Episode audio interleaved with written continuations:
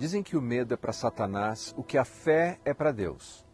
Se a fé faz a obra de Deus, o medo faz a obra de Satanás. Mas e você? Você tem medo do quê? Você tem medo do novo vírus que foi encontrado em porcos na China e que tem o potencial de infectar humanos e criar uma nova pandemia? Você tem medo de adoecer, você tem medo das crises financeiras, você tem medo de envelhecer. Do que você tem medo? Na mitologia grega, uma das figuras para o medo é Phobos. Ele é filho de Ares e Afrodite. E a função dele era entrar no campo de batalha e aterrorizar os soldados. Um símbolo do medo de que cada indivíduo, cada soldado no campo de batalha precisa aprender a lidar com seus temores. O medo é assim, é universal, alcança todas as pessoas. E como sentimento, o medo é legítimo. Todos nós sentimos medo. Mas se não controlarmos o medo da maneira correta, se não lidarmos com ele de modo saudável, o medo nos paralisa. E aí o medo é um veneno mortal, tal qual as vítimas da medusa se paralisavam de medo ao verem os seus cabelos como cobras dançantes sobre a sua cabeça. Do que você tem medo?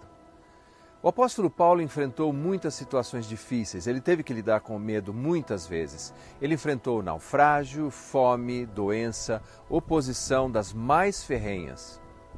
Mas ao mesmo tempo nós sabemos que ele venceu o medo. E portanto, ele está capacitado a dar bons conselhos sobre como devemos lidar com o medo. Ele escreveu a Timóteo, seu jovem aprendiz, e disse o seguinte: porque Deus não nos tem dado espírito de covardia, mas de poder, de amor e de moderação. Segundo Timóteo 1:7. Quando Paulo escreveu essa carta, as perseguições de Nero estavam se tornando mais intensas. Além disso, falsos mestres se multiplicavam no seio da igreja, e a igreja de Éfeso parecia ter uma certa animosidade com o jovem Timóteo. Eles tinham razões para ter medo. Mas Paulo diz a Timóteo: Deus não nos tem dado um espírito de temor, ou de covardia, ou de timidez. O que Paulo estava dizendo é: Timóteo, se você está sentindo um medo paralisante nessa hora, lembre-se, esse medo não vem de Deus, porque Deus não nos tem dado um espírito de temor ou de covardia. Deus nos tem dado poder. Quer dizer, tudo o que precisamos, toda a capacidade necessária para lidar com qualquer tribulação que venha ao nosso encontro, nós temos o recurso necessário. Ele diz: Deus nos tem dado amor. Veja, esse é o tipo de amor que nos coloca em movimento, é a força motriz mais virtuosa que existe. O meu amor por Deus me faz entrar em ação e o meu amor ao próximo me faz não ser alguém egoísta e servir aqueles que estão à minha volta, me faz agir com bravura e coragem.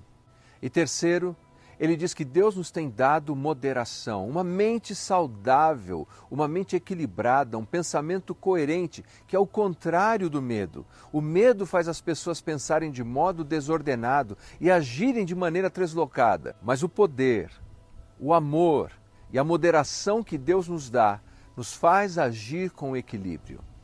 O ciclo vicioso é simples. A incredulidade gera medo e o medo é alimentado pela incredulidade.